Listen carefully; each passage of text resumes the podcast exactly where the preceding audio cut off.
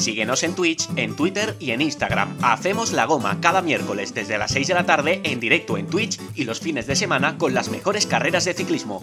Haz la goma con nosotros. Únete a nuestra grupeta.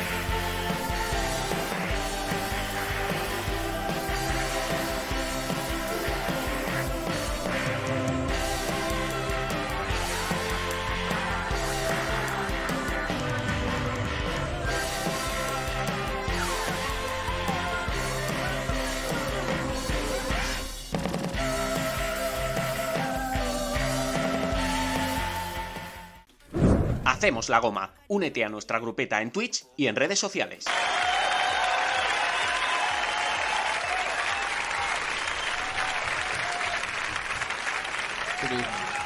Hola, ¿qué tal? Muy buenas, buenas noches, bienvenidos un día más a Hacemos la Goma. Ya veis que estamos saltando de días, estamos saltando de momentos de lanzar directo. Los miércoles siempre vamos a estar a partir de las 6 de la tarde, ya lo sabéis, en nuestro habitual semanal, en ese no vamos a fallar y a partir de las 6 de la tarde cada miércoles vais a poder estar con nosotros en directo a través de Twitch y luego, si no podéis estar en Twitch o si os habéis perdido alguna parte o si queréis volver a escucharnos, que la verdad es que ya sería cuestión de que os lo hicierais mirar, pues tendréis también los programas siempre en las plataformas de Evox, Spotify y Google podcast. Nos podéis o me podéis ir saludando a través del chat, que ya sabéis que como siempre, pues siempre lo ponemos, que aunque sea, aunque os paséis, por lo menos deja un saludo en el chat para saber, para que nosotros sepamos, en este caso yo que voy a estar solo esta noche de viernes,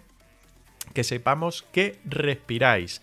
Hoy ya lo sabéis, lo hemos anunciado a través de nuestras redes sociales, el miércoles como no lo teníamos 100% cerrado, em, no pudimos anunciar nada, pero si lo, hemos hecho a través de nuestras redes sociales desde el día de ayer, vamos a tener a dos ciclistas de El Caja Rural, que ya sabéis que anda de concentración todavía por la costa de Granada, en este caso en Almuñécar, y vamos a tener a Josu Echeverría y a Joaquín Murgialdai, ¿vale? Dos ciclistas jóvenes, dos ciclistas de 22 añitos, que este, hace, este año hacen 23 años, pero que van a afrontar o van a arrancar en nada, en unos días, su tercera temporada en el equipo Pro Team del Caja Rural, que la verdad hay que reconocer que tiene mérito, porque siendo tan jóvenes ya llevan eh, dos temporadas a sus espaldas y en este caso arrancarán este año su tercera temporada. Vamos a charlar con ellos a partir de las nueve y media. He empezado directo antes porque quería charlar con vosotros un poquito. Hay distintos temas y me gustaría tratarlo un poquitín, ¿vale? Tenemos el tema de las invitaciones del Giro de Italia, que ha levantado tanta controversia, del resto de carreras de, RCS Sport. Em, todo viene ligado también al caso Nairo Quintana, que está ahí. A ver qué pasa. Las últimas informaciones, ya sabéis, después de que Tim Corratec eh, fuese invitado de manera oficial al Giro de Italia y a otras carreras de, de RCS Sport, de la empresa organizadora, casi casi se ligaba esa información de que podría estar muy cercano de firmar por el equipo Pro Conti, eh, por el equipo Pro Team italiano, por el nuevo equipo Pro Team.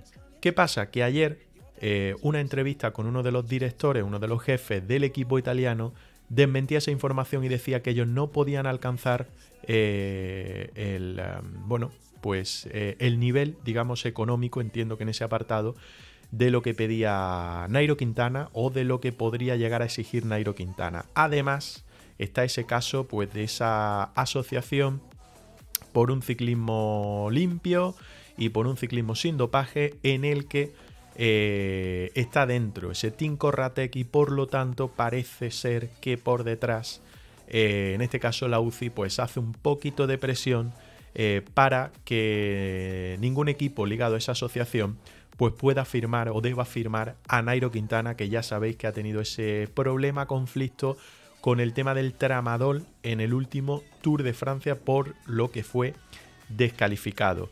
Hay otro tema por ahí que colea y no es otro que la última victoria o el, desenlace de la última etapa del Tour Down Under, que en este caso pues hace ya casi 24 horas, 24 no, pero 12, 14 o 15 horas ya sí hace por el cambio horario en Australia, que ya sabéis que en esa tercera etapa se la ha llevado eh, Pello Bilbao, el ciclista español que con esto suma la primera victoria del 2023 para el ciclismo español. La verdad es que empieza en plena forma Pello Bilbao la temporada 2023, además ganando en el sprint al final a Simon Jade y a mm, Jay Vine, que es el nuevo líder, a falta de solamente dos etapas, sábado y domingo.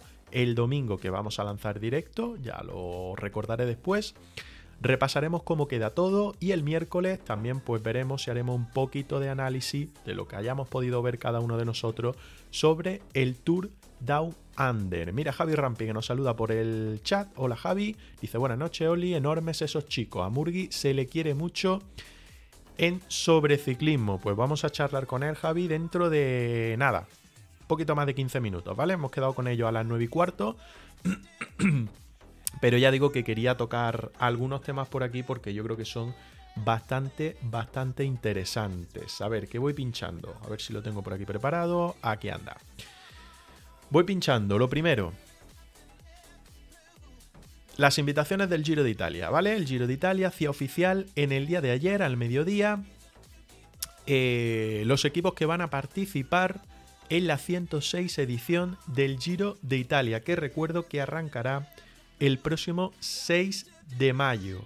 Por aquí andan todos los equipos del UCI World, todos los UCI World Teams, AG2R, Alpecin de Koenig, Astana Kazastan Team, Victorious, Bora Hasgro, Cofidis, Education First, Easy Post, Grupama FDJ, Ineos Grenadier, Intermarché Circus Guanti, Jumbo Visma, Movistar Team, Soudal Quick Step, Team Arkea Sansig, Team DSM, Team Jayco, Alula, eh, Trek Segafredo y UAE Team Emirates. Hola Jamarillo, hola Jaramillo, lo diré, perdón.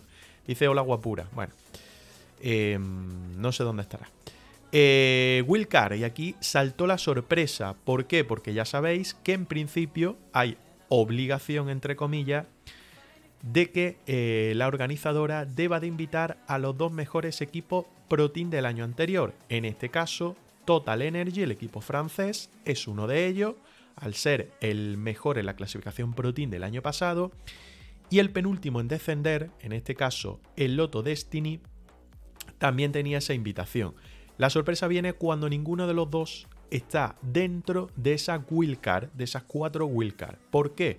Porque los dos han renunciado y tienen el derecho a hacerlo de participar o a participar en la próxima edición del Giro de Italia 2023. Por lo tanto, el Giro RCS Sport tiene las cuatro invitaciones libres.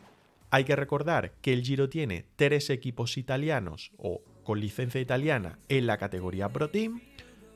Los invita a los tres Eolo Cometa Cycling Team, Green Project Bardiani CSF Faisane y Team Corratec. Ahora hablaremos un poco del Team Corratec.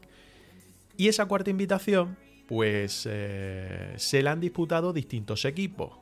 Imagino que como pasa con el Tour de Francia, el 1X andaría por ahí.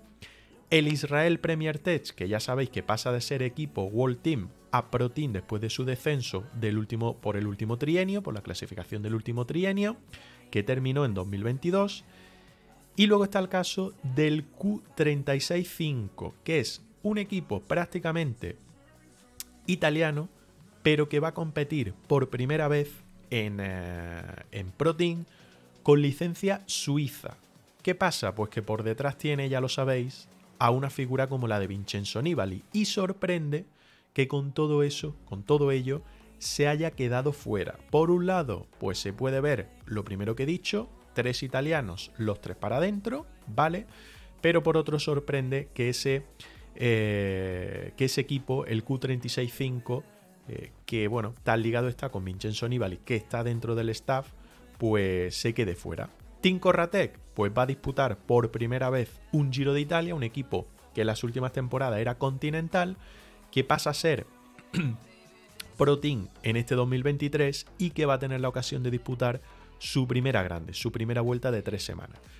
¿Qué pasa con todo ello? Pues que ya sabéis que el fin de semana saltó la noticia de que Nairo Quintana viajaría este fin de semana, que comienza esta noche de viernes o mañana sábado, a Europa para firmar con el que iba a ser su equipo en 2023. Noticia, información que filtró su padre a medios colombianos.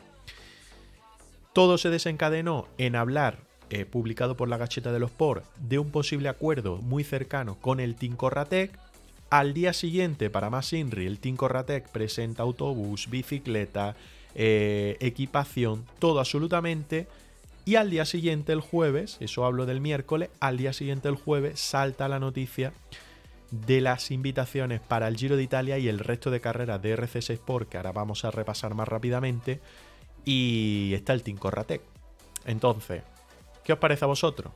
Eh, ahora hablaremos del tema Nairo porque hay más información que ha salido en las últimas horas en Colombia y que desde el Team Corratec pues niegan que se vaya a cerrar ese acuerdo. Ahora la vamos a repasar en nada, en, eh, dos minutitos. Em, ¿Qué os parece en el tema de invitaciones para el Giro de Italia? ¿Pensabais que podían ir a otro equipo? Está el tema Israel, que es la verdad es que es sorprendente que vayan a estar sin ser equipo World Team en el Tour de Francia como invitados y en el Giro de Italia. Ojo, y esto lo vamos a preguntar también a, nuestro invitado a partir de las 9 y media a ver qué pasa con las invitaciones de la Vuelta a España, porque viendo que Israel se ha colado en Tour y en Giro, yo no me terminaría de fiar que puede ser que se cuele también con una invitación en la Vuelta a España. Pero habrá que ver qué es lo que pasa también con Total y con Loto Destiny, si renuncian también a la Vuelta, que imagino que no lo harán. Y, y habrá que ver también cómo solucione, cómo regatea Guillén el tema de tener cuatro protein españoles y de momento solo dos invitaciones, teóricamente. Y si no, tiene que sacar una para Israel y que se quede solo en una para los españoles. Pero bueno, a ver si vais opinando. Por ahí vais opinando qué os parece el tema de las invitaciones. Javi, que es bastante crítico con todo esto, no sé qué opinión tendrá. Pero a ver qué pasa. Rápidamente, Estrada Bianche, que también sacó todos los equipos, aparte de los Suzy Team, pues ha invitado con Will Carr a Leolo Cometa, Cycling Team, al Bardiani, al Israel también, al Lotto Destiny, al Q36.5 Pro Cycling Team, que es del equipo del que hemos hablado, al Total Energy, ya digo, Total Energy, Israel y eh, Lotto Destiny, en este caso, tienen las invitaciones obligadas. Eh, la UCI sí premió al Israel con la invitación al resto de pruebas eh, del World Tour que no fuesen las tres grandes, ¿vale? En este caso siempre va a estar el Israel. Y por último, al nuevo equipo también el Tudor Pro Cycling Team, un equipo del que se habla mucho también de cara al futuro como una opción para dar el salto a la máxima, a la máxima categoría. Tirreno Adriático, la segunda prueba por importancia en cuanto al número de etapas que tiene RCS Sport. Repito, los Suzy que están invitados y la Wilcar son para Leo Cometa, para el Bardiani, para el Israel, para el Q36.5 Pro Cycling Team, para el Team Corratec, que repite como en el Giro de Italia, para el Total Energy, para el Tudor Pro Cycling Team. Dice Javi en el chat, en este sentido creo que RCS protege a los suyos y a diferencia de Unipublic tiene recurso para, para contentar a quien deja fuera como el Q36.5, que se va a Milán San Remo, Tirreno y Estrad. Estoy de acuerdo, Javi, pero creo que dejar fuera el Q36 por detrás, o sea, meter por delante al Team Corratec en el Giro de Italia sorprende mucho. Es que no es lo mismo una Tirreno o una Estrade que un Giro de Italia. Así que a mí me sorprende, y más teniendo por detrás a Vincenzo Nibali, ¿eh? teniendo por detrás a Vincenzo Nibali. Pero bueno, eh, a mí me sorprende mucho. Es verdad lo que dices, que Unipublic lógicamente no tiene por detrás otras carreras para contentar a, los posibles equipos españoles, posibles no, seguro equipos españoles que se van a quedar fuera de, la Vuelta a España. Veremos si son dos o son tres. ¿Tú crees, Javi, que el Israel tiene opciones también de ir a la Vuelta? Ahí lo dejo. Eh, Milan San Remo, los Suzuki World Team y Wilcar, Eolo Cometa, Bardiani, Israel Premier Tech, Lotto Destiny, Q36.5, Total Energy y Tudor Pro Cycling Team. Esas serían eh, las carreras, ya digo, de RCS Sport que ya han sacado todas sus invitaciones para la edición de o para sus ediciones de 2023. Repito, llamando la atención y lo vuelvo a pinchar por aquí, las invitaciones que el Giro de Italia hace para su edición que empezará el 6 de mayo. Eolo Cometa, Bardiani, Israel Premier Tech y Team Corratec. Decía Javi, sí, sí, es totalmente anómalo, quizás se comieron lo de Nairo o les pagan parte de la ficha. Esto es mi opinión, nada confirmado. Claro, es que ahora vamos a lo de Nairo y lo vamos a ligar, lo vamos a ligar. Eh, a mí me parece dos opciones. O realmente Nairo va a llegar al Team Corratec, es decir, se va a confirmar este fin de semana o la semana que viene que cierran el contrato para 2023 con el Team Corratec y de ahí que se haya desencadenado también todo. O por otro lado, me parece que hay una posibilidad real de que hayan negociado con él, y que hayan, bueno, pues tú te dedicas también a esto, hayan gestionado una estrategia, llámala de marketing, llámala de comunicación, llámala de publicidad o de lo que tú prefieras llamarla, de decir, vamos a tirar con esto para adelante y aprovechamos el máximo foco posible que vamos a tener con el tema Nairo. ¿Vale? Eh, pero es que me llama mucho la atención que creo que fue el lunes cuando salió la noticia desde Colombia con las declaraciones del padre, lunes o martes, miércoles eh, presentan todo por parte del equipo, jueves salen las invitaciones del Giro, viernes el Team Corratec empieza a hacer declaraciones en Argentina, que a ti te pilla allí cerca porque van a, van a correr San Juan a partir del domingo, o sea, todo una bola perfectamente, perfectamente calculada, perfectamente calculada.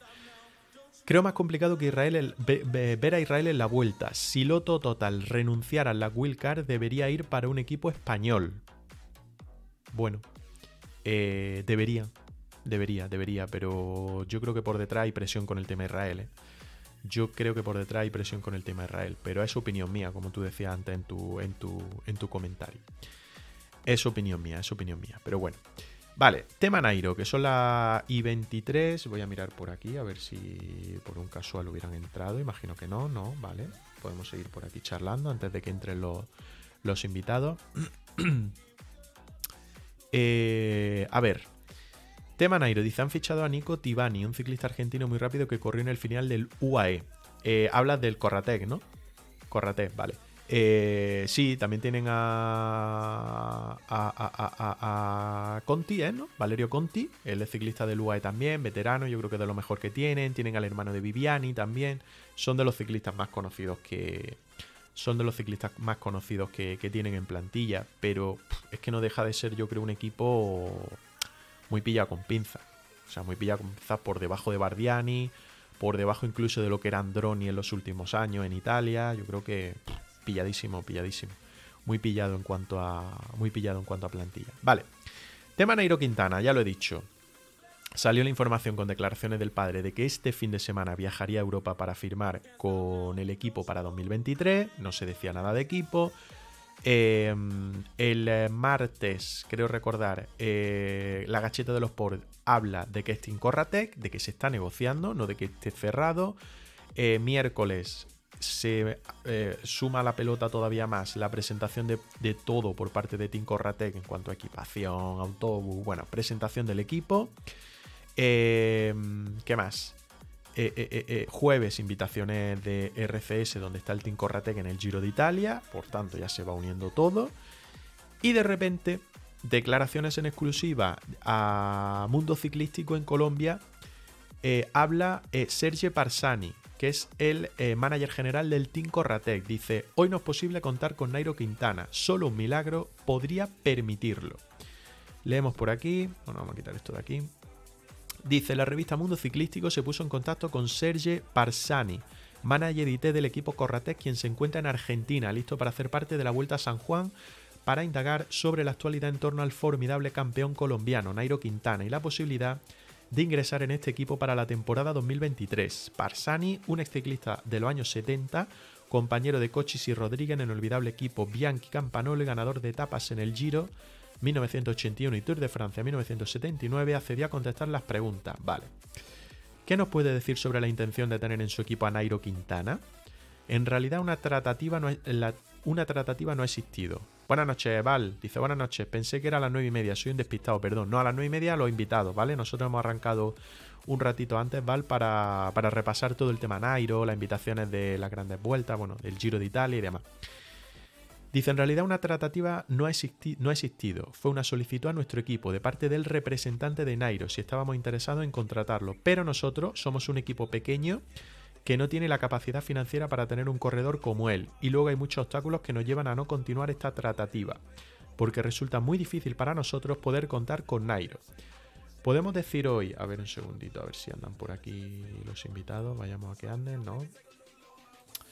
¿Podemos decir hoy en este momento que la situación queda cerrada y que no hay ninguna posibilidad? Es muy difícil porque a nivel de sponsor no tenemos ninguna posibilidad, porque al final de diciembre no hemos inscrito al movimiento por un ciclista, un ciclismo limpio, que es una estructura que lucha contra estos problemas de medicamentos como el tramadol. También la ASO nos ha pedido inscribirnos en esta asociación y hoy por hoy resulta difícil para nosotros hacer un acuerdo con Nairo.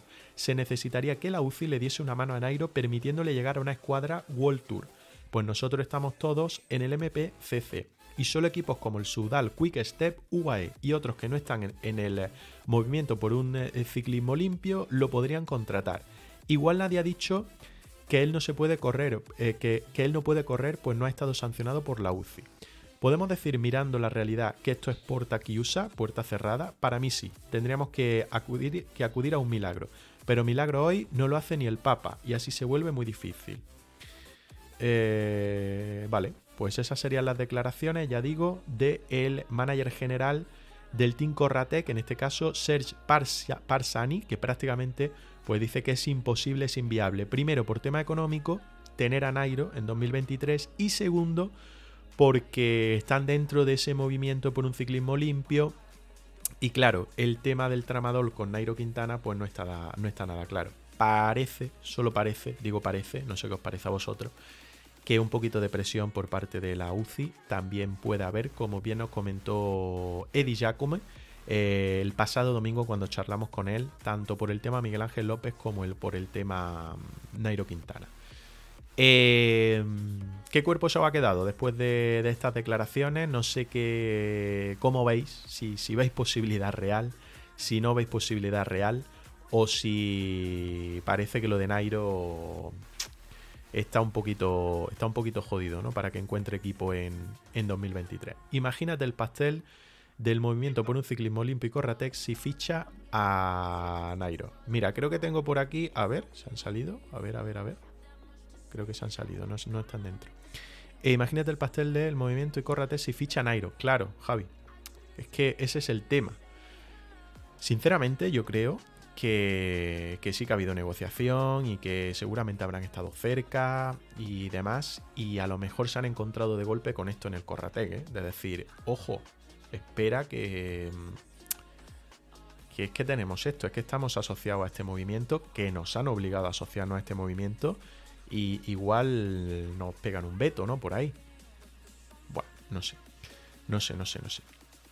A ver, que parece que habían entrado por aquí, pero no se han salido. Vamos a ver si. Si, si, si, si vuelven. Si vuelven, ya digo, yo soy Echeverría y Joaquín Murgialdai que van a estar con nosotros para charlar un ratito, ya sabéis, concentrados toda esta semana aquí cerquita de donde estoy yo, en Granada, en este caso en Almuñécar, en la costa, y vamos a charlar con ellos, pues no solo de cómo ha ido esa preparación, sino, bueno, los cambios que ha habido en el caja, cómo afrontan ellos el año 2023, su temporada a nivel individual, la temporada que tuvieron el año pasado, que yo creo que no fue para nada mala. A ver, creo que los tengo por aquí. A ver si. A ver si le podéis dar la vuelta al móvil. ¿Me escucháis, verdad? Ahí. Ahí va, ahí va, ahí va. Pues me dais dos segundos que voy a pintar y colorear un poquito por aquí y enseguida os pincho, ¿vale? Vale. A ver, un segundito. Un segundito. Tan, tan, tan, tan, tan, tan.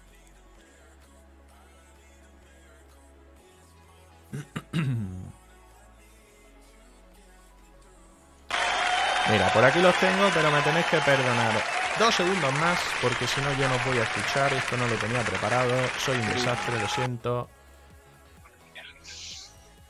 Ahora sí os debo de escuchar. Venga, le damos un aplauso. ¿Me escucháis bien? Sí. ¿Qué tal? sí, sí. Josu, ¿qué Bien. tal, Joaquín? ¿Cómo andáis? Bienvenidos, a hacemos la goma, lo primero. Gracias. Hola. Buenas. ¿Cómo estáis? Después de cenar, imagino, ¿no? Sí, Sí, sí. acabamos de cenar y nada, estamos bien. Ahora ya descansando. Y, y nada, ya dentro de poco, pues a la cama. Bueno, hoy afrontáis ya el último día de concentración, creo, ¿no? Sí, bueno, mañana tenemos el último día duro ya. Y Bueno, luego por la tarde sí. vuel- vuelta a casa, ¿no? Bueno, eh, al- algunos vuelta a casa, otros eh, para otros Valencia, a, a la Challenge, pero los de Valencia ya han salido hoy para allí, los de la clásica. ¿Y vosotros para dónde vais? ¿Dónde afrontáis el inicio de temporada?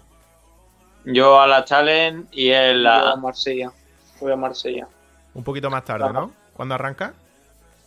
Yo el, el 29. Bueno, bueno, te queda todavía nada, nueve días. Sí, Tampoco es una, que, una semana más. Tampoco- Una semana. tampoco es que te quede, te quede, te quede mucho más. Al menos sí que vas a estar unos días en casa, ¿no, Josu? Sí, eso es. Estaré unos cinco días aproximadamente en casa. Lo suficiente para recargar un poco las pilas y, y volver a competir. Oye, competir. dejadme que anima a la gente que, que anda por el chat para que también os vayan dejando alguna pregunta, ¿vale? Podéis dejar eh, alguna pregunta y ahora se la, se la traslado a los dos, a alguno de los dos, algo que queráis saber en especial de alguno de los dos. Pero bueno, yo voy a ir lanzando cositas. Una de ellas, y la primera, pues es preguntaros que qué tal ha ido la concentración. Esta semana, semana y algo que había estado por el sur, que también ha sido un cambio para el equipo, porque siempre estabais acostumbrado a ir al Levante. Sí, bueno, el año pasado sí que fuimos a Almería, la zona de Almería, pero esta zona es bastante más distinta que, que aquella. Aquí tiene más montaña, ¿eh? Sí, Sí. sí. Y a mí esto me parece más bonito. También está la Sierra, Sierra Nevada y todo esto aquí cerca. No hemos podido ir ningún día porque ya nos pillan un poco lejillos, pero, pero al final es zona que, que todo el mundo conoce o habla, se, se sabe porque la gente habla mucho de esta zona. Mm. Tenéis compis, que, de hecho, que, pasan buenas temporadas por aquí, por, por el sur y sobre todo por Granada, ¿no? A Mezqueta, por ejemplo, es un habitual por estas carreteras para preparar buena parte de la temporada. Sí, hay mucha gente que, que muchos ciclistas, ¿no? Que vienen buscando, pues eso, aquí se junta pues eh, las circunstancias casi perfectas, ¿no? Para andar en bici, para nuestro deporte. Aquí ahora en invierno pues se junta, es, es perfecto porque tenemos montaña, tenemos llano si queremos llano, eh, junto a un buen clima y unas carreteras y mucho tráfico, pues son las circunstancias, eh, son las características ideales para hacer buenos entrenos y, y yo creo hemos, que hemos acertado viniendo aquí y lo dicho, hemos disfrutado hasta, bueno, nos quedan un par de días, pero hasta el día de hoy hemos disfrutado un montón, así que, así que muy bien. Oye, le agradezco, la- aprovecho y le agradezco a Álvaro de prensa, de- del equipo del Caja, que además de, de facilitarnos la entrevista, os ha avisado de que hacemos la goma, estamos en Granada, que somos de Granada y demás, y, y os habéis contestado estupendamente a la pregunta, que yo creo que os lo ha avisado previamente, ¿no? No, no, no, no, no, ha dicho nada, ¿eh? No, no. No, era broma, era No broma. sabíamos que era Granada, o sea, Sí, sí, pensábamos sí. que sí que por el por, Por el acento. por el acento, por el acento, sabíamos que era del que erais del sur, pero pero no especi- específicamente de Granada, así que joder.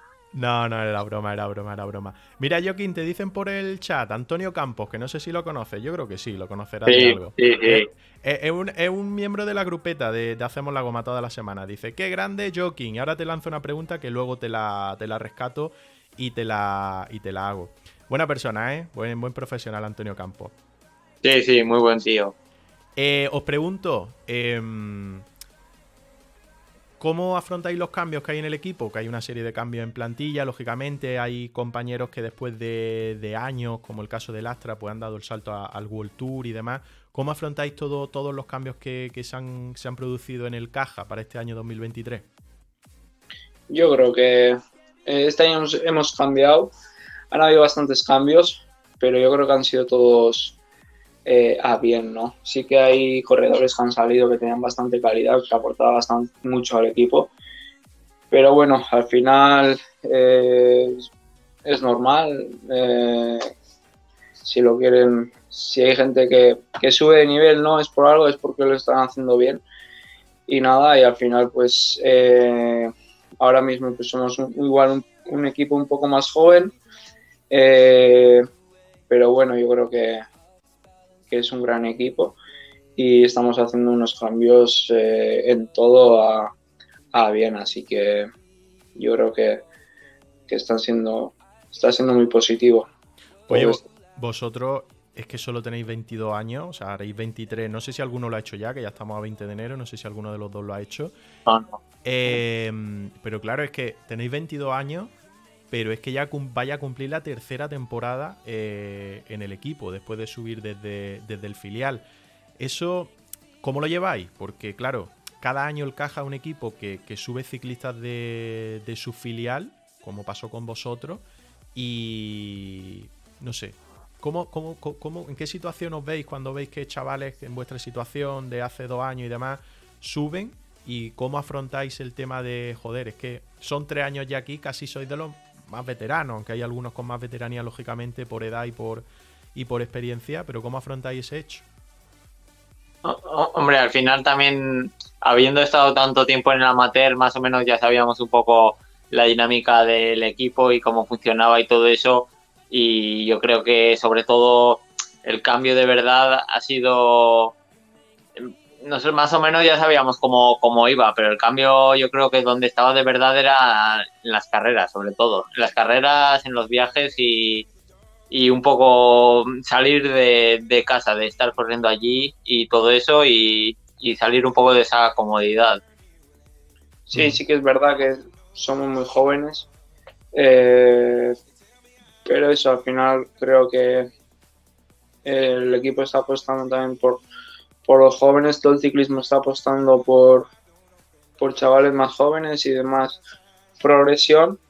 Y, nada, al final pues eh, creo que ahora se está normalizando un poco, pero sí que es verdad que somos jóvenes, es la tercera temporada. Pero bueno, ya al final la edad es yo creo que es un número y es más, más el rendimiento de cada uno. Lo que importa. Habla Josu como un auténtico veterano. O sea, lo tiene interiorizado totalmente, ¿eh? Sí, sí, sí, sí. Se te ve, se te ve así. Y, la gente que sube nueva este año, me refiero del filial, como ya digo que, os pasó con vosotros hace, hace dos años ya. Eh, imagino que vosotros os acercáis a ellos, imagino que los conocéis también por, por cercanía y, y demás. Eh, ¿Vosotros qué agradecíais en ese momento de, decir, no sé, agradezco que venga un veterano y me dé una charla o me explique o, agradezco que se pegue a mí en los primeros entrenos y me, ya digo, me, enseñe, me comunique o me diga más o menos cómo funciona todo en una concentración, los primeros. No sé vosotros cómo gestionáis todo eso, cómo ayudáis, vosotros qué, agradecéis o qué recordáis de, todo eso al principio.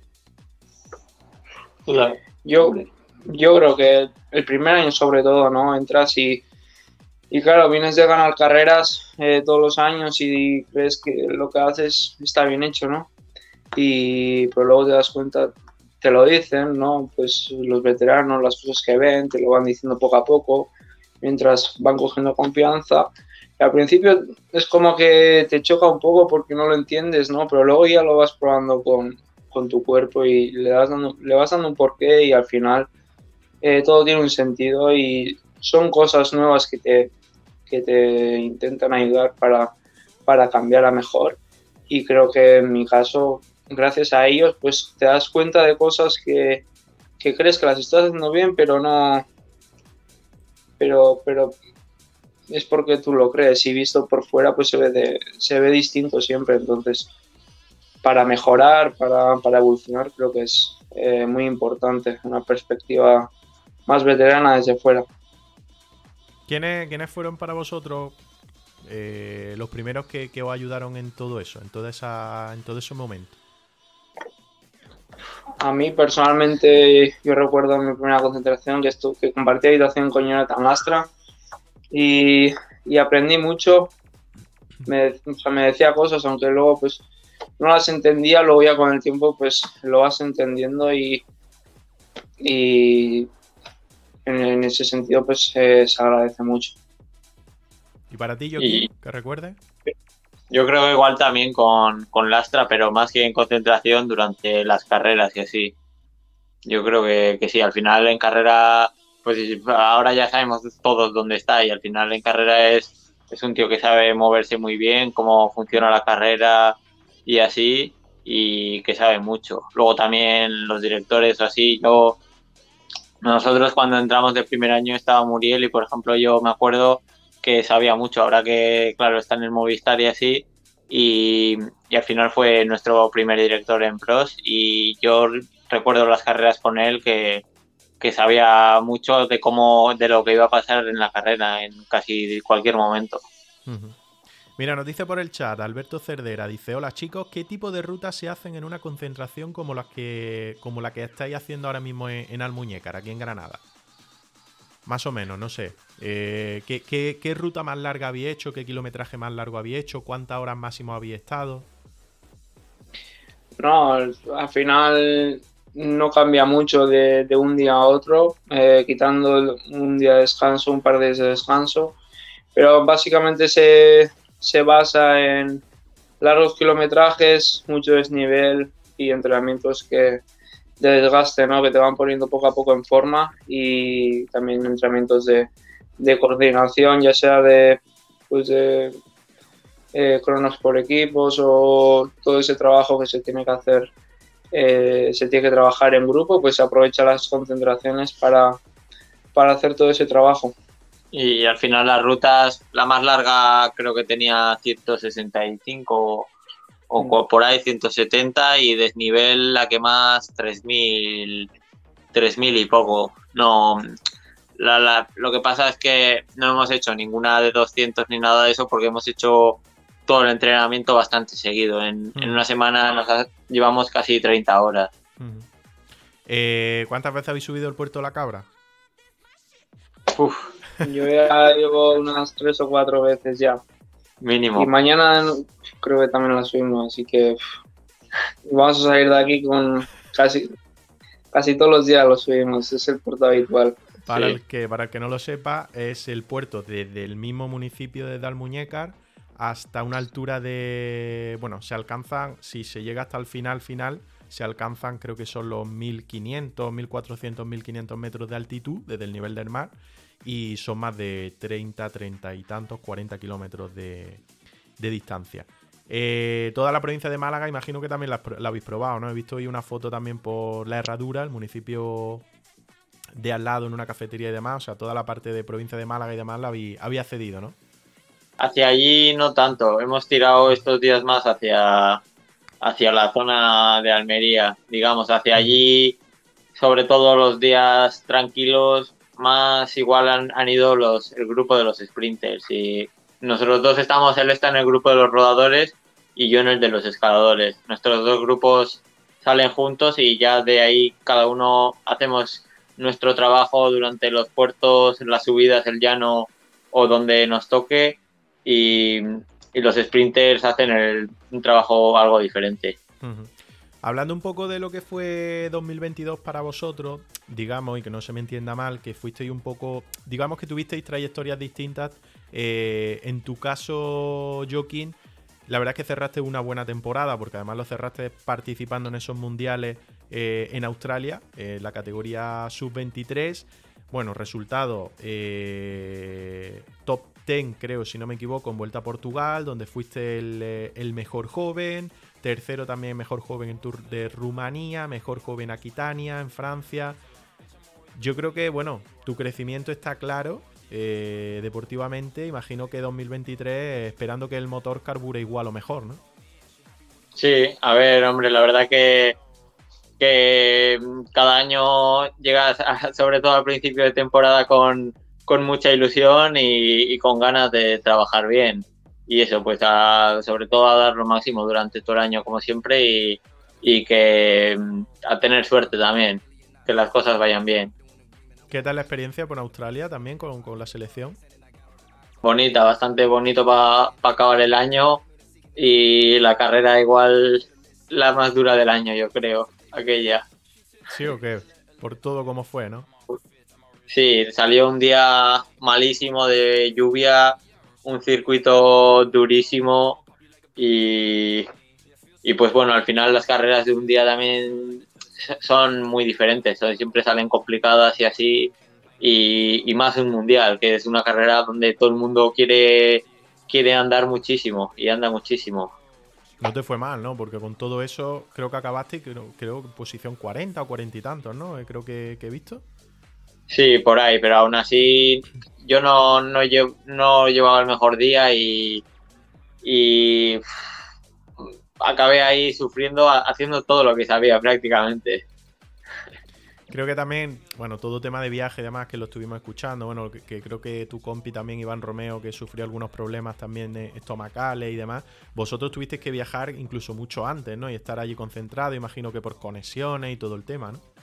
Sí, en mi caso yo viajé 10 días antes, pero hubo gente que viajó 15 días antes o algo así y eso, el viaje, pues, pues una locura. Cogíamos, teníamos que ir a Madrid, dormir allí, coger un vuelo a Dubái que eran de 7 horas, más luego estar allí en el aeropuerto no sé ni cuántas horas, luego el vuelo allí a Australia eran 12 horas y luego el viaje de salir del aeropuerto, que claro, viajar a Australia, los controles y así son bastante más estrictos y luego ir hasta Wollongong también. Y al final salían, no sé si treinta y pico horas de viaje. Total, que si el año que viene os invitan a, al Down Under, decís que no, ¿no? Los dos decís que no, al inicio, ¿no? Va, Sí. Él va, va allí. Sí, ok, yo soy, tú sí te animas, ¿no? Yo, sí, sí. Yo, me apunto a todo, estamos acostumbrados ya a viajar y va. A mí no me, no me suele importar mucho el hecho de, de viajar, al final es una... Luego se queda todo en experiencias y visitar un nuevo continente pues no está... Nunca está, está mal, así que... Justo ahora me he acordado que estuve allí, he estado casi todo el invierno con Iván Romeo, que, que las mencionó antes, que justo fue su última carrera en Mundial y ahora también también está allí siendo la primera del año. O sea, el, último viaje a Australia del año y el primero también del año, pues eso sí que tiene que ser peor. Pues eso, eso. Que vosotros digáis que no vais y veréis como el año que viene ahí se tiran una, invitación para, el caja.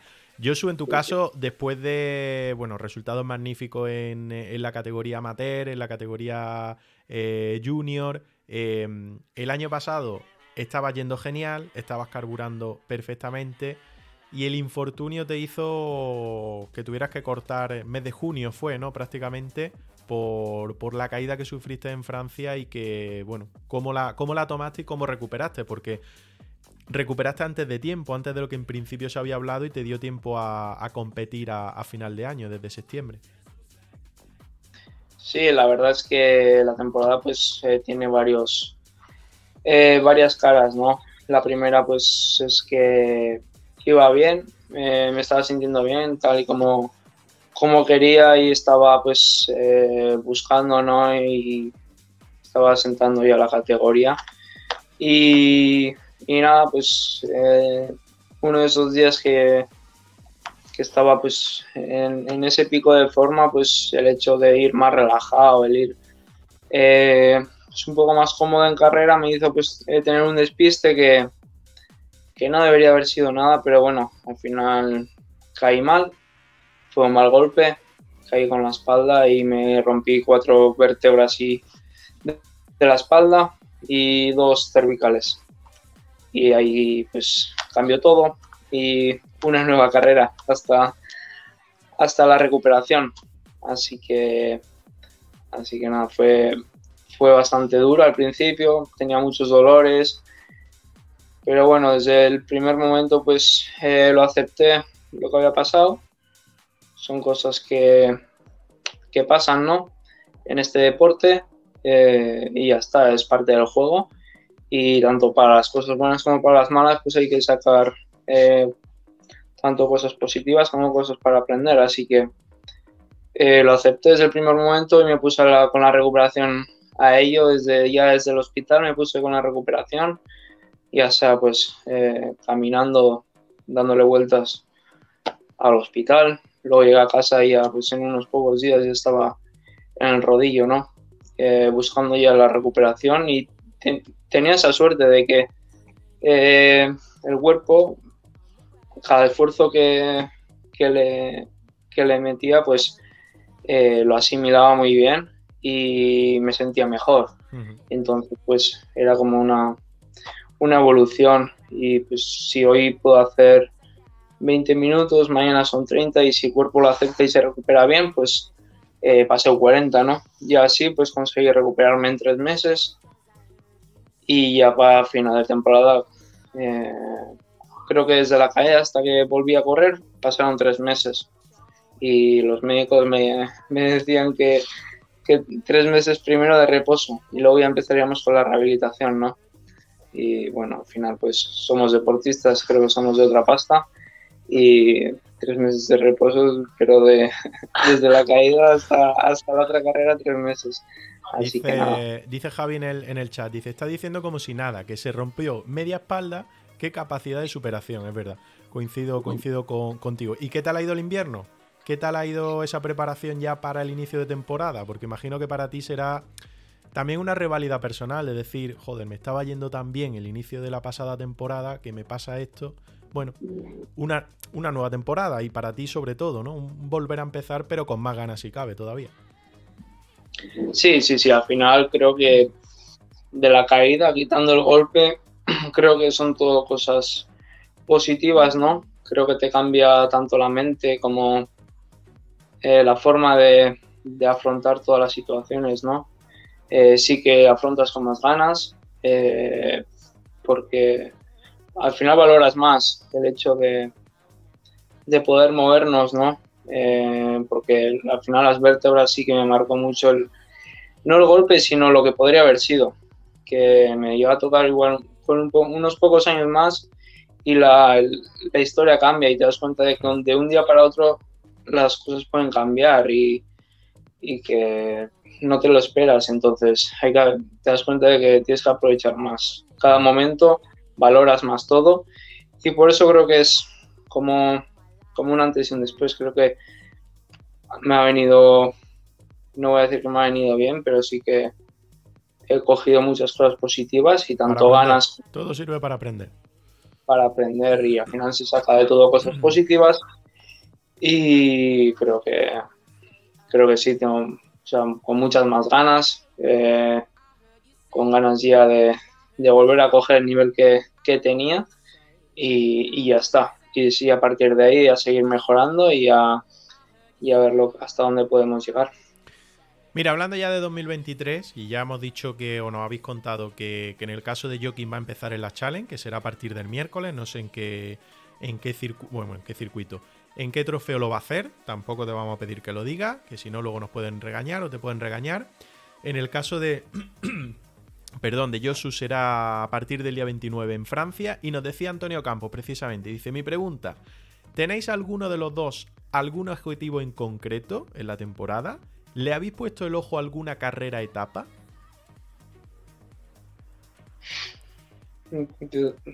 Yo sí, sí que te gusta pues correr todas las carreras, las mejores carreras, ¿no? Yo he crecido pues viendo las tanto la clásica, la vuelta, la, la ese tipo de carreras, pues he crecido, yo he crecido como ciclista pues viendo esas carreras y soñando con algún día correr en ellas, ¿no?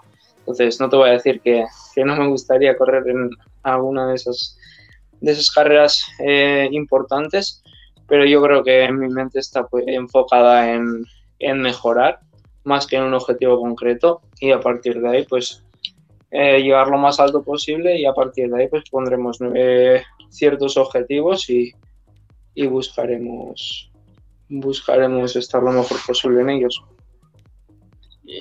Y, hombre, a mí la carrera, la que más me gustaría, más mi ilusión me haría la vuelta, sin duda, pero a ver, ya sabes, sabemos que mm, es un objetivo que, que todo el mundo quiere ir allí, pero mm, corrí, por ejemplo, todas las vueltas que he corrido se me han vuelto a Portugal, que son al final, ¿cuántos días eran? Eh, no, 12, no, 11 o 12, Por ahí sí.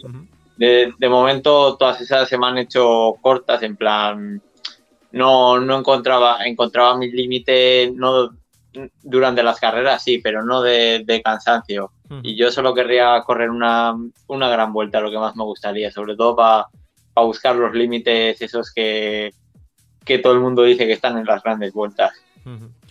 Claro, ya me lo dejáis votando, porque, mm, a ver, el Giro ha hecho oficial hace nada, 24 horas, un poquito más de 24 horas sus invitaciones, el Tour lo hizo hace ya porque ya sabéis cómo, cómo van ellos, que van un poco por libre y van los primeros, y queda la Vuelta a España, y ahí es donde el Caja, bueno, el año pasado se llevó el chasco que se llevó, llevasteis el chasco que os llevasteis, de, no estar, de no poder participar con esa invitación en, la Vuelta 2022. No sé si sabéis algo, que imagino que no y tampoco nos lo vaya a contar, pero imagino que no sé si nerviosismo, no sé si gusanillo, pero sí que andará entre el staff, entre el equipo, entre los ciclistas, de saber si vaya a estar en la vuelta 2023, ¿no? Sí, a ver, creo que es un objetivo. Si me, dice yo, si me dice Josu, tenemos la invitación ya, nos caemos aquí todos, ¿eh? yo no soy eh, eh, el que lo tiene al final. Creo que todos los equipos sueñan con estar en una gran vuelta y todos los objetivos, o sea, todos los equipos tienen ese objetivo, ¿no? Y, el que diga que no, yo creo que no me lo creo. Entonces, eh, quieras o no, eso va a estar ahí, ese gusanillo, hay ciertas plazas, algunos se queda fuera, siempre va a estar ahí. Tenemos que vivir con ello, tenemos que afrontar las situaciones con ello, eso no va a cambiar y salga mejor o salga peor, pues lo que está claro es que yo creo que daremos eh, lo mejor, haremos cosas lo mejor que podamos, daremos eh, nuestra mejor versión, pero bueno, eso siempre va a estar ahí, el gusanillo ese siempre va a estar, todos los equipos lo tenemos y, ya está, pero hay que convivir con ello y hay que, hay que tratar de trabajar bien bajo esa presión. Mm, le había echado un ojo, imagino, al recorrido, ¿no? Algo que, hayáis señalado de decir, venga, estoy allí eh, de, final de agosto hasta septiembre, esta etapa me gustaría. al, lado de casa tiene. ¿Sí o qué? ¿Cerquita? Sí, hay una, etapa que pasa bastante cerca, ahí por, por Navarra. Pero bueno, eh, no. O sea, yo personalmente no le he echado ningún ojo a ninguna etapa porque ni siquiera sé si, si, si voy a estar. Por lo tanto, eh, yo, eh, mi mente está enfocada en, mejorar y si estamos, estamos. Si estamos, se busca eh, objetivos concretos y si no estamos, pues a seguir mejorando y ya está. Joaquín, en tu caso, ¿le has podido mirar algo? Hay mucha montaña, hay etapas chulas, segunda semana, tercera semana, está el Tourmalet. No me digas que no has mirado. Sí, hombre, yo algo he mirado, pero Hombre, a mí es que el problema que tengo es que las etapas que más me gustan son, son las peores. Las dos, etapas en las que se me han ido más los ojos, la de la Ingliru y la del Tourmalet, las dos. El, resto tampoco sé mucho. Bueno, hay, hay, cositas por ahí, ya habéis dicho, pues Navarra, eh, las etapas de Asturias, la penúltima en Madrid, la penúltima en Madrid que, suena un poco a encerrona y, demás. Pero bueno, yo creo que paso a paso, a ver si de una vez por todas se deciden a confirmar, a, confirmar las invitaciones, que ya sabéis, porque en principio habrá eh, dos invitaciones para los Pro españoles, estáis cuatro, vosotros os quedasteis fuera en 2022, yo creo que eh, privar al caja rural eh, con todo lo que tiene detrás y con toda la estructura de cantera y demás de donde vosotros salís, privar de, estar en la grande de España, pues un poco injusto. No voy a entretener mucho más porque yo le dije a Álvaro, digo, media horita como mucho, que tienen que descansar, que mañana tenéis mucho tute, la última subida a la cabra, ya me lo habéis dicho. Pero quiero presentar una cosa, que nosotros, fijaros, hasta el año pasado llevábamos cuatro, cuatro temporadas, sí, cuatro temporadas haciendo o buscando el ciclista granadino más regular, ¿vale? Más regular no por malo, sino porque tenga mayor regularidad, ¿vale? Eh, no sé si conocéis a Alejandro Ropero, que se lo ha llevado un año. Eh, vuestro antiguo compañero Álvaro Cuadro ha estado luchando también en distintas ediciones por, por el trofeo.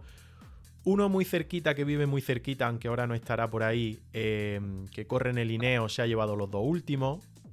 Eh, pero bueno, que este año hemos dicho, no, no, no. Nosotros eh, vamos a tirar a lo nacional. Y hemos dicho, vamos a buscar este año el ciclista sub-23, pero ojo, sumando un añito más a los sub-23, que creo que en vuestro caso no, no, ya no entráis como sub-23 por edad, pero nosotros hemos cogido hasta el 2000, ¿vale? Del 2000 hacia adelante, y vosotros entráis. Y vamos a buscar el ciclista con mayor regularidad en España, ¿vale? Que compita en el World Tour, que solo hay tres, Juan Ayuso, Carlos y lo diré, Romeo, precisamente. De los Pro Team, que soy unos cuantos más. Y de Continental. Así que os presento el trofeo regularidad 4 CIC, que es una marca que nos apoya a nosotros de gafas y de complemento ciclista 2023. Y vosotros vais a participar en él. Os cuento rápidamente para que sepáis. Y eso sí, tenéis que enchufaros y buscar la clasificación y ver cómo vais, no semana a semana, pero sí una vez al mes, ¿vale? Os pasáis por aquí y le echáis un, un ojito. No sé, no, no, esperabais nada ni de coña, eso está claro, pero no sé qué os parece. Si nos lanzamos mucho a la piscina, así. No, no, está, parece bastante chulo. Pues esto, sí, es como, no. esto es como la Kings League, no sé si la estáis siguiendo o no. Si os gusta lo del fútbol y seguís la Kings League. Ah. No, no. Yo no. Iba a hacer la coña, ya no, no, no, me va a salir bien, pero bueno. Es como la Kings League que nosotros no hemos inventado, pero para el ciclismo, ¿vale? Pero con, jugando un poco al manager, pero con vosotros. Es muy fácil. Vosotros vais a una carrera, nosotros vemos vuestro resultado final y tenemos un sistema de puntuación por esa clasificación final. Joaquín, voy a tardar nada, no te aburro más. Eh, por ejemplo, vais, pues depende del nivel de carrera, tenéis una puntuación que sumáis solo por, por, participar. Que finalizáis porque es una prueba de etapa, tenéis otra puntuación que se suma. Que finalizáis en la general en una clasificación entre los 50 mejores, tenéis otra puntuación, entre los 20 mejores y demás. Y si hacéis como Joking el año pasado, que se lleva algún mayor de clasificación parcial, como la de joven o montaña o lo que sea, pues sumáis más puntos todavía. O sea que a fin de cuentas lo que buscamos es la mayor regularidad. Soy mucho, ¿eh? soy más de 34 ciclistas este año los que participáis, pero yo os veo con ganas y yo creo que vais a estar ahí disputando. ¿eh? Esperemos que sí. Eso es. Vaya Esperemos. chapa que os he dado, ¿eh? Va, no, no. no, no. Los teníamos, los teníamos más, así que. Ah, sí, bueno, entonces no suena. Sí, no esperábamos suena. más. Así que está, ya estábamos preparados, ya estábamos, ya estábamos a hacer una, una, hasta una maratón, así que... bueno, no sé si... No, no, no hay por aquí ninguna pregunta más, porque por el chat se han puesto a hablar entre ellos y demás, o sea que, que fijaros. Eh, mira, Frank, que ha entrado por ahí, dice, hola, ¿qué tal? Siempre echaba que nos decía, ojo con entrevista y todo, si lo habíamos anunciado en redes, que iban a estar con nosotros. Pero bueno, que no os canso más, que no os canso más. Que afrontéis estos días, día y medio, dos días que os, queda, que os quedan por Almuñécar. Oye, ¿habéis chupado mucho aire esta semana o qué? Uf. Sí, ¿no? Uf. Y, y, seguimos chupando. Sí, ¿no? aire, mucho aire, sí. Lo he dicho, que, disfrut que, disfrutáis mucho, que tengáis mucha suerte en el, en el arranque de temporada. Y en el, en el, caso de Joking en la Challenge y en el caso de, de Josu por Francia, cuando arranque el día 29.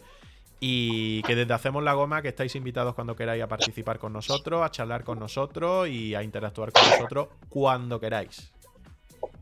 Vale, nada, muchas gracias. Muchas gracias por la entrevista y, y nada. Y un placer. Mucha suerte, mucha suerte a los dos. Mira, mando por aquí. Hacemos la goma. Eso Únete no a nuestra grupeta Unos aplausos, eso sí. Y lo dicho, que estamos en contacto. Muchas gracias, Yoki. Muchas gracias, Gracias. Josu. Un abrazo, un abrazo. Hasta luego, chao. Chao, chao, chao, chao. Por, por ahí se van Eh, los dos ciclistas, los dos jóvenes ciclistas de El Caja Rural Seguros RGA, que la verdad es que nos han acompañado por aquí, nos han contestado a todas las preguntas. Gracias a vosotros también, a los que estáis por el chat, con todas las preguntas que, mm, habéis dejado, tanto para Joking como para, eh, para Josu. No sé cómo ha parecido, lo podéis dejar por, eh, por, por el chat. Hablaban por aquí también Val y Javi sobre eh, sobre Zugasti, creo, ¿no? Que se había caído, estaba jodido con las vértebras, decía, decía, estaba en la cama. Fran ya ha dicho que ha entrado por ahí, siempre, siempre echaba, que decía buenas noches, hola, siempre echaba, dice, ojo, entrevistas y todo, sí. Lo, habíamos anunciado, lo habíamos anunciado. Eh, Josemi siempre dando facilidades para entrevistas, dice siempre echaba. No sé quién es Josemi, tío. No sé quién es Josemi, siempre echaba. Ahora me lo, ahora me lo deja. Eh, ¿Qué os ha parecido? ¿Qué os ha parecido la charla? Yo creo que interesante, ¿no? Eh, dos ciclistas pues, que han salido de la cantera del Caja, que lo hicieron muy bien eh, como amateur, que ya afrontan su tercera temporada como ciclistas pro team. La verdad es que con solo 22 años, en este caso harán los 23 este año, pero la afrontan con mucha ilusión. Ya hemos visto como Joking el año pasado se llevó ese mayor de mejor joven en Portugal, estuvo también en, eh, Rumanía siendo el tercer mejor joven, top 10 en esa, mm, en esa clasificación general en Portugal. Ya ha dicho que le viene bien. Eh, las carreras de distintas etapas, a ver si tienen suerte el caja y obtiene una wildcard para la Vuelta a España y puede tener la opción de ser un ciclista elegido en ese 8 del Caja Rural para, para la próxima Vuelta a España. Pero estaremos atentos a, estaremos atentos a ello. Eh, Javi Rampe dice, pobre tipo, Val, ojalá se recupere pronto, esta Regu saldrá adelante, sí. El caso de Zugasti. Oye, antes de hablar o de empezar a hablar, hemos visto el tema de mm, las invitaciones del Giro, que ya sabéis que han salido, también del resto de carreras de RCS. Eh, hemos hablado de Nairo, no sé si queremos, si queréis que lo recupere un poquito el tema Nairo, esas declaraciones que ha hecho eh, Sergi Parsani, el team manager eh, o el manager general del team Corratec. Y si queréis la recuperamos, hacemos algún comentario más y vamos a ver la victoria de Pello, de Pello Bilbao. Eh, dice Antonio Campos, que nos ha acompañado también por ahí por el chat. Dice: Son unos cracks los dos. No tengo el gusto de conocer a Josu, pero se le huevo en chaval, la verdad es que sí. Dice: Con Joaquín sí que he coincidido varios años en la selección española y doy fe de que es un crack de persona y ciclista. Y siempre echaba, dice Josemi, el director del Caja. Ah, vale, vale, vale. Pero supongo que no has conseguido la entrevista a través del no. La entrevista la ha conseguido a través del departamento de comunicación. del jefe de prensa, de Álvaro, que ha estado súper amable y me puse en contacto con él hace 24 horas, vamos, ayer me parece, ayer jueves por la mañana y sin ningún problema, sin ninguna traba nos dijo que, a quien quisiéramos. Eso sí, no hemos podido tener a ciclistas que van a participar el domingo en la clásica de la comunidad valenciana, porque ya se han ido precisamente hoy, han partido hacia Valencia para, para quedar concentrados allí, participar el domingo en, en esa primera carrera en España del, del circuito y no hemos podido contar con ellos. Por ejemplo, a mí me hubiera gustado charlar con Aular, que es un ciclista eh, que yo creo que tiene que decir mucho en este 2023, ya lo hizo en 2022, pero va a participar en esa clásica y no hemos podido hablar con él. Y hemos hablado con, con Murdal, lo diré, Murgi Alday y con Echeverría, que yo creo que ya digo, que además van a estar o que participan en nuestro trofeo regularidad 4 CIC 2023, que ya sabéis que está en marcha, porque Iván Romeo está participando hasta el domingo en el Tour Down Under y por lo tanto cuando termines tendremos que sumar los primeros puntos, los primeros puntos para, para ello. Siempre chava que nos siga en redes, tío. Hacemos la goma, síguenos en Twitter, síguenos en, Instagram, porque ahí subimos, ya digo, entrevistas que vamos a hacer. Si vamos a lanzar algún directo distinto al de los miércoles, porque ya sabéis que solemos hacer cositas también. El domingo pasado y estuvimos con el compi de Colombia charlando de distintos temas relacionados con el ciclismo en Colombia. Hoy hemos tenido a a estos dos ciclistas del caja. Y el domingo, lo he puesto, lo tengo fijado en el chat. Eh, el domingo vamos a estar a partir de las 4 de la tarde reaccionando en directo al final, a los últimos kilómetros, a la última media horita aproximadamente o 40 minutos de la clásica de la Comunidad Valenciana, 1969. Y creo que nos va a pillar ahí, que, que sí que no, el final del ciclocross de la Copa del Mundo, la que se celebra en Benidorm el domingo. Creo, si no me corregís por el chat, que la prueba élite masculina arranca arrancará sobre las 3 de la tarde, ¿no? Como es habitual. 3, 3 y algo de la tarde, ¿no? No sé si, si lo tenéis controlado. O sea que yo creo que nos va a pillar ahí ahí para, conocer el ganador. Como, como siempre ha pasado cuando hemos lanzado en fin de. Sí, a las 3, dice siempre Chava, pues. Que Ival también lo dice. Pues yo creo que nos va a pillar ahí ahí para las últimas 2, 3, 4 vueltas o algo así. O sea, para conocer el ganador y reaccionaremos también a ello, pero sobre todo para reaccionar a esa clásica de la comunidad valenciana, ¿vale? Que hicimos la previa el otro día que va a tener ciclistas interesantes, yo creo, y, también estaremos estaremos estaremos atentos a estaremos atentos a ello. Eh, yo ahora estoy en Murcia, mañana breve de 200 y el domingo a venidor, fin de semana ciclista. Ah, va a estar, va a estar en el circuito. Muy bien, tío. Pues mira, hoy he estado viendo lo de a, los compis de a pie de puerto y han estado enseñando así más o menos el circuito y tal. Parece muy interesante, parece bastante interesante. Yo es verdad que ciclocross no he visto mucho, no he seguido mucho. Pero hombre, teniendo la prueba aquí y yo creo que es una disciplina que, en España está poco explotada o que digamos que entendemos poco, tenemos poca tradición o solo hay más tradición en un poquito en el Levante y más en el País Vasco. Pero yo creo que, es magnífico que, lógicamente, para, todos que, traigan este tipo de, este tipo de, pruebas. Vale, como habéis sumado gente que no había estado antes de que empezásemos la entrevista, ya digo que, lo hemos leído antes, eh, hemos estado leyéndola antes, que es eh, Mundo Ciclístico, eh, medio de Colombia, que hablaba ayer, esto lo publicaron ayer, con Sergi Parsani, el manager general del Team Corratec, que decía en declaraciones, hoy no es posible contar con Nairo Quintana, solo un milagro podría permitirlo, repito y recopilo. 15.000 entradas, todos vendidos en venidor. Sí, lo, he escuchado esta mañana, tío. Lo he escuchado esta mañana que han vendido 10.000, más luego organización, medios, invitados, imagino y demás. Se, prevén 15.000 personas, una, una auténtica burrada. Digo, resumo brevemente, ya sabéis, cronología. No sé si fue el domingo o el lunes, en Colombia habló el padre de Nairo Quintana y dijo, mi hijo viaja el fin de semana, por el que empieza ahora, a Europa para firmar con el equipo con el que va a correr en 2023. Voy a ver algo un segundo. Eh, para firmar por el equipo en el que va a correr en 2023. Nada, una hora después, eh, la gacheta de los por adelantó, publicó que, mm, que ese equipo con el que estaba en negociaciones era el Team Corratec. ¿vale? El Team Corratec italiano, ya sabéis, equipo hasta ahora continental, que en este 2023 pasa a ser Pro Team, que debuta el próximo domingo en Vuelta a San Juan, precisamente, va a estar en San Juan.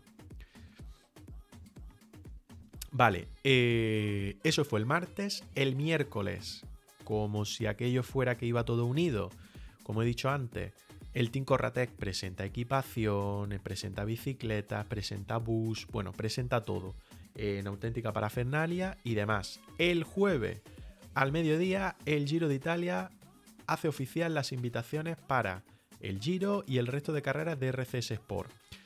Se esperaba que el Team Corratec, como equipo pro team italiano, estuviese eh, en carreras de RCS Sport, al, ser, al, haber solo tres equipos italianos pro team, eh, pero sorprende que esté incluido entre las invitaciones del Giro de Italia, que ya sabéis que son Eolo, Bardiani, Team Corratec y E Israel, porque el Total Energy y el Lotto Destiny, que serían los obligatorios como mejores Pro Team, han renunciado al, al Giro 2023.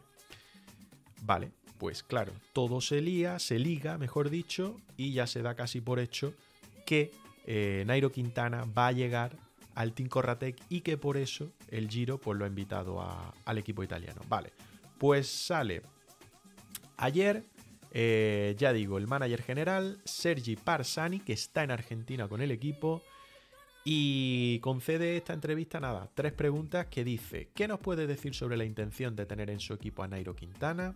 En realidad, una tratativa, una negociación, no ha existido fue una solicitud a nuestro equipo de parte del representante de Nairo, si estábamos interesados en contratarlo, pero nosotros somos un equipo pequeño que no tiene la capacidad financiera para tener un corredor como él y luego hay muchos obstáculos que nos llevan a no continuar esta tratativa. Por tanto, aquí se contradice el mismo y dice que sí que ha habido negociación.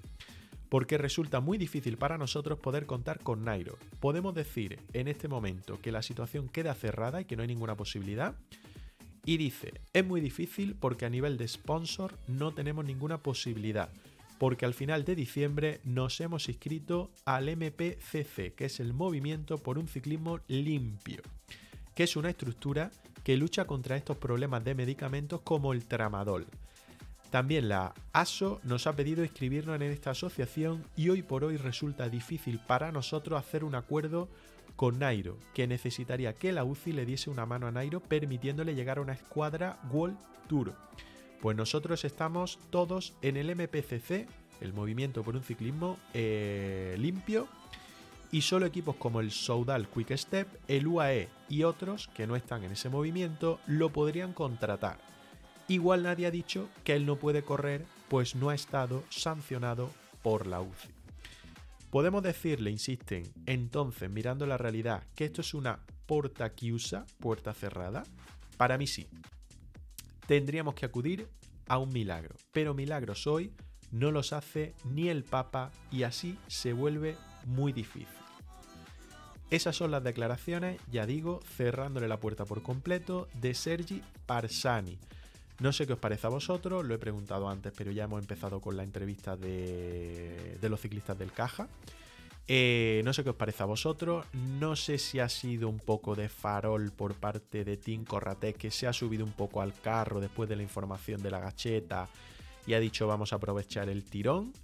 No sé si pensáis que realmente ha habido negociación y que se ha visto frenado el Team Corratec por la agrupación o asociación por un ciclismo limpio que le hayan dicho, eh, ojo que vosotros estáis aquí asociados, y no podéis fichar a este corredor que tiene eh, esta duda, esta sospecha o este problema con el tramadol, que aunque no es una sustancia sancionable, pues sí que ya sabéis que, fue, fue, fue, vamos, que lo echaron de, del Tour de Francia, lo sacaron de la clasificación final del Tour de Francia al haber dado positivo por tramadol. No sé qué opináis, lo podéis dejar por el chat. Y lo último, que quería tratar en el directo de, esta noche.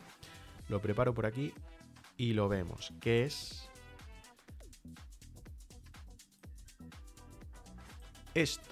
La victoria en el día de hoy, en la mañana de hoy, en el mediodía en Australia, en la tercera etapa del el Tour Down Under de Pello Bilbao, que ha conseguido la primera victoria 2023 para el ciclismo español, en este caso en Australia, pero es que no solo eso, es que se ha impuesto en esa llegada más o menos en alto, digamos, porque no era una etapa de montaña como tal, se ha impuesto a dos de los favoritos, a Simon Jade en un sprint, eh, a Simon Jade y a Jay Vine, que parece el hombre más fuerte en este Tour Down Under, eh, porque se ha colocado líder después de hacer tercero en la etapa de hoy y parece con lo que queda, que son dos etapas, la de mañana parece más controlable y posiblemente pueda llegarse a una volata al final si pasan una última tachuela, los sprinters.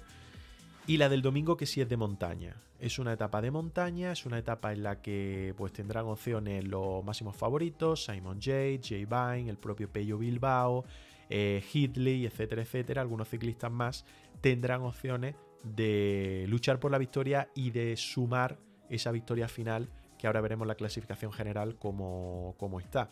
Eh, estamos viendo el resumen de etapa, la verdad es que la cobertura que hace el Santos Tour Down Under es que ofrece casi casi después, al finalizar la etapa, este resumen y más o menos pues te puedes enterar porque ya sabéis que todo acaba sobre las 6, 6 y media de la, madrugada, eh, son los finales de, son los finales de etapa. Había ese final otra vez de jornada, pues con esas pequeñas tachuelas a pocos kilómetros y ahí ha sido donde, bueno, pues han aprovechado estos tres ciclistas, ya digo, Pello Bilbao, Pello Bilbao eh, Simon Jade y, y Jay Vine Para marcharse ha entrado después, posteriormente, un grupo donde venía Michael Matthews como el ciclista más rápido. Otra vez las caídas, ahora veremos que ha habido algún abandono, como el de Moscón, que se ha tenido que ir. La verdad es que poca fortuna la del ciclista italiano de la Astana, que ha tenido que, abandonar. Ahora lo, ahora lo veremos en dos segundos. Y lo resaltaremos también, veremos la clasificación y marcharemos, cerraremos. Esto yo creo que ya es casi casi el final. Ahí está Simon Jade, ahí está Jay Vine y tiene que salirle, ahí está Pello. Se van los tres en esa última subida y son los tres que se van a jugar la, victoria. Esto eran a escasos ya metros del final, que era todo en subida y es donde se han marchado los tres. Ha sido Jay Vine el que buscaba yo creo que la clasificación general y Pello que le ha saltado a los tres, le ha cogido la rueda a Simon Jade pero no ha podido adelantar no ha podido sobrepasar al ciclista español, al ciclista vasco en los últimos metros y bueno, Pello ya demostró el año pasado ser un hombre muy rápido, le levantó incluso algún final de etapa a, la Philippe, al sprint, que sorprendió mucho aquel día y se ha impuesto a un Simon Yates que no es lento, ¿eh? que en estos sprint, digamos, en grupos reducidos es bastante rápido. Pues así Pello sumaba o ha sumado su primera victoria en 2023, el año pasado 2022 creo que la acabó con eh, cinco victorias, si no me equivoco. Creo que leímos un día una entrevista eh, a un medio vasco y creo que dijo que eran cinco victorias con las que había cerrado el, año.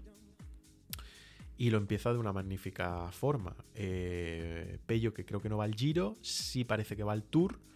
Y acompañando a, a Mikel Landa precisamente y a ver cómo, cómo le va el resto de la, de la temporada.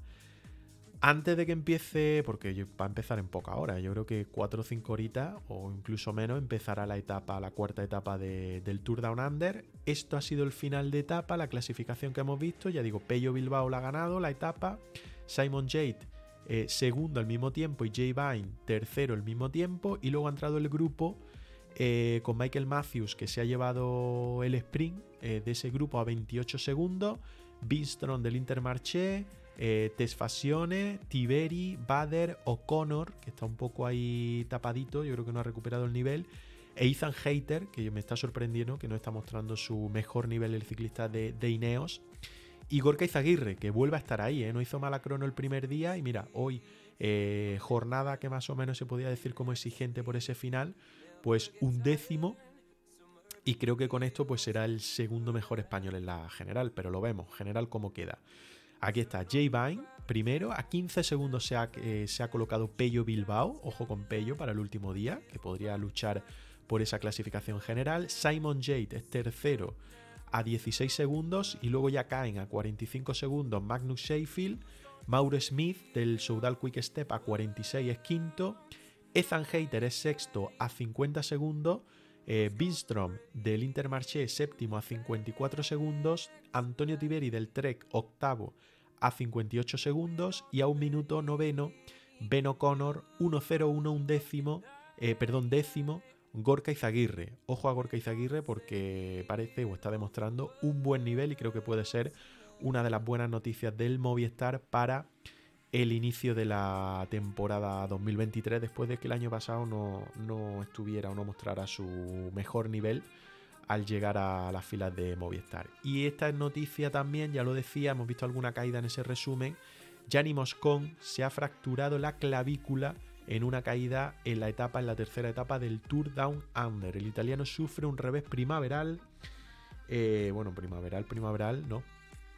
Un año después de una temporada eh, plagada de enfermedades. Creo que vimos una entrevista hace algunas semanas de, de Moscón y hablaba de eso, de que iba a intentar tener una temporada mejor que la que tuvo en 2022, pues no la ha empezado de la, no la ha empezado de la, de la mejor manera. No la ha empezado de la mejor manera. Más o menos, yo creo que he repasado todo, ¿no? Repasado el tema de info, lo que quería repasar. Hemos charlado con, eh, con los dos ciclistas del Caja, con Murgialdai, con Echevarría. Yo creo que nos han contado bastantes cosas, afrontando ya la última hora de su concentración aquí en el sur de España, en el Muñecar, en Granada. Y preparando su inicio de temporada, ya ha dicho Joaquín que lo va a hacer en la Challenge, es decir, a partir del miércoles de la próxima semana. Y en el caso de Echeverría lo va a hacer en Francia, en Marsella, creo que ha dicho. Eh, a partir del día 29. Por lo tanto, sí que le quedan unos días más y ya nos ha dicho que sí que va a pasar por casa la semana que viene para terminar de preparar y de perfilar ese, ese inicio de, temporada en Francia, tercera temporada para ambos, pese a tener 22 años en la categoría Protein. Bueno, que no voy a tardar mucho en cerrar, sí recordar que el domingo, el domingo a partir de las 4 de la tarde, ¿vale? Vamos a estar, vamos a lanzar directo para reaccionar a ese final de mm, final de la clásica de la Comunidad Valenciana 1969, que no la podéis ver por la tele, pero sí la podéis ver por el canal de YouTube de la clásica de la Comunidad Valenciana, y creo que dan la última hora y media de carrera aproximadamente, es decir, desde un poquito antes de las 3 de la tarde. Y, y, nosotros estaremos desde las 4, reaccionaremos a ese final, reaccionaremos también al final de la Copa del Mundo de Ciclocross de Benidorm, que se celebra también el domingo, coincide prácticamente en horario, clásica de Comunidad Valenciana Carretera y la Copa del Mundo de Ciclocross, y poca cosa más, que el domingo vamos a estar no sé quién me va a acompañar de la grupeta, creo que alguno sí que me va a acompañar. Y reaccionaremos a ese final, hablaremos un poco si hay novedades del caso Nairo, a ver qué pasa este fin de semana, si llega a Europa o no llega a Europa, porque no se ha vuelto a decir nada más de si viajaba o no viajaba finalmente a Europa. Y charlaremos de todo ello. Y el miércoles, a partir de las 6 de la tarde, pues estaremos con la grupeta, ojo, estrenando sección, sección de nutrición, ¿vale? Nutrición deportiva, nutrición ciclista la vamos a estrenar, ya os presentaré con quién, el domingo hablaremos un poco de, eso también. Y el miércoles estaremos con él, creo que al principio del directo, más o menos sobre seis y cuarto, seis y media, estaremos con él y charlaremos. Lo primero lo presentaremos, que ha estado con nosotros anteriormente. Pero lo presentaremos, charlaremos con él, le podréis dejar preguntas. La idea es charlar un poco de qué llevar en una ruta de fin de semana, ¿vale? Para empezar un poco y así lo conocéis, charlamos, le preguntáis lo que queráis y demás. Así que os cito a nada, el próximo domingo, eh, menos de 48 horas, nos volvemos a ver por aquí, lanzaremos directo y reaccionaremos a esa clásica de la comunidad valenciana. Que la idea, ya a partir ya con la temporada lanzada, es reaccionar a carreras los fines de semana, ¿vale? Bien sábado, bien domingo, o por qué no los dos días, reaccionar en directo por aquí a lo que haya, lo que haya de, carretera, ¿vale? No sé qué os parece eso, pero vamos a probarlo. Que no nos fue mal a final de temporada con Lombardía, creo que lo hicimos y funcionó bastante bien. Así que es la idea, es la idea, es la idea hacer eso. Poco más, lo dicho, el domingo a partir de las 4 nos vemos, ¿vale? Ya sabéis, nos podéis seguir. Como dice aquí. Hacemos la goma. Únete a nuestra grupeta en Twitch y en redes sociales. Nos podéis seguir en nuestras redes sociales de Hacemos la goma. Poco más. Un saludo a todos, buenas noches, chao, chao, adiós, hasta el domingo, adiós, adiós, adiós, adiós.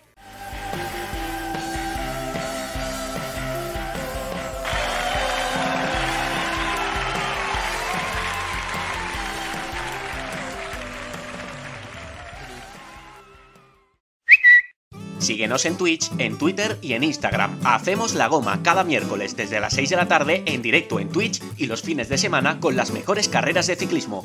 Haz la goma con nosotros. Únete a nuestra grupeta.